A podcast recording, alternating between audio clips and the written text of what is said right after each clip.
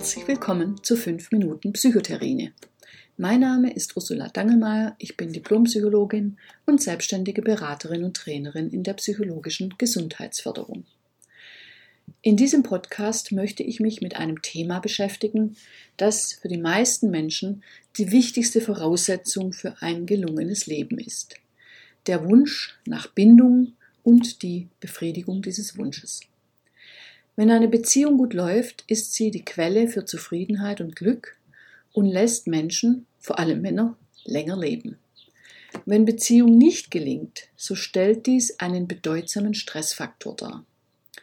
In der heutigen Psychotherine geht es um die Frage, was Beziehungen scheitern lässt und was man tun kann, wenn es in der Beziehung kriselt. Fast alle kennen die Statistik, laut der zwischen einem Drittel und der Hälfte aller Ehen scheitern. Dennoch ist jeder, der heiratet, davon überzeugt, dass ihm das nicht passieren wird, denn man kommt ja wunderbar miteinander aus. Das haben die Paare, die sich scheiden ließen, sicherlich auch mal gedacht, sonst hätten sie nicht geheiratet. Paare, die frisch verliebt sind, nutzen jede Gelegenheit, zusammen zu sein, sind gegenüber dem anderen aufmerksam und versichern sich ihre Liebe und Zuneigung. Das heißt, sie zahlen auf das Beziehungskonto ein. Probleme beginnen dann damit, dass die Partner unterschiedliche Erwartungen im Hinblick auf ihre Beziehung haben. Damit kommt es zu Enttäuschungen. Und wenn ein kritisches Maß an Enttäuschungen erreicht ist, wirft man sich einseitig oder gegenseitig negative Eigenschaften vor und unterstellt dem anderen vielleicht sogar eine böswillige Absicht. John Gottman, ein US-amerikanischer Psychologe, hat sich intensiv mit der Frage beschäftigt, was Ehen stabilisiert und was sie scheitern lässt. Er hat vier sogenannte apokalyptische Reiter beschrieben, also Kommunikationsstörungen, die zur Trennung eines Paares führen können.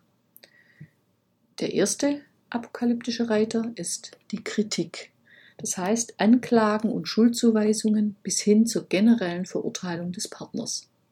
Der zweite apokalyptische Reiter, das sind ständige Rechtfertigungsarien und Leugnen der eigenen Anteile, die einen Konflikt aufrechterhalten. Der dritte apokalyptische Reiter ist die Geringschätzung des Partners und der vierte apokalyptische Reiter der Rückzug vom Partner, also das sogenannte Mauern. Wenn eine Beziehung in die Krise gerät, grübeln die Betroffenen über die Ursachen nach und finden sie, häufig sehr rasch, in der Persönlichkeit des Partners begründet. Was daraus folgt, ist entweder der zum Scheitern verurteilte Versuch, den Partner verändern zu wollen, oder die Beziehung zu beenden, da man zur Auffassung gekommen ist, dass man den falschen Partner gewählt hat, oder man sucht sein Glück gleich in der nächsten Beziehung. Studien haben jedoch gezeigt, dass die letztgenannte Strategie wenig erfolgversprechend ist. So liegt die Scheidungsrate nach der zweiten Ehe sogar um 10 Prozent höher als die der ersten Ehe. Die Wissenschaft zeigt, dass es im Hinblick auf eine gelingende Beziehung nicht auf die Persönlichkeitsmerkmale der Partner ankommt, sondern dass es vorwiegend am konkreten Verhalten der beiden Partner liegt. Und das eröffnet Chancen, denn Verhalten ist veränderbar, während Persönlichkeit stabil ist. Sich um einen Neubeginn in der Partnerschaft zu bemühen, ist mühsam und erfordert Engagement, denn es geht immer darum, dass beide Partner bestimmte Verhaltensweisen ändern sollten. Doch es wird häufig unterschätzt, dass eine Trennung mit Sicherheit noch mehr Leiden bringt und erheblich mehr an Bewältigung erfordert. Vor allem wenn Kinder als Leidtragende betroffen sind, sollte immer ein Versuch des Neubeginns der bestehenden Partnerschaft unternommen werden. Eine grundlegende Fähigkeit für eine gelingende Beziehung ist Kommunikation. Und die kann man lernen.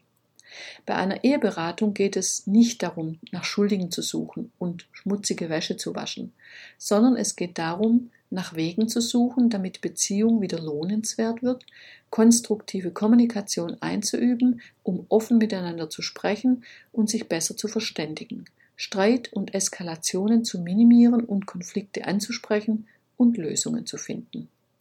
Eine erste Anlaufstelle sind die Eheberatungsstellen der Landratsämter. Ich hoffe, damit konnte ich einen kleinen Beitrag leisten, damit Paare die Flinte nicht zu schnell ins Korn werfen, wenn es mal kriselt. Tschüss, bis zur nächsten Folge. Ihre Ursula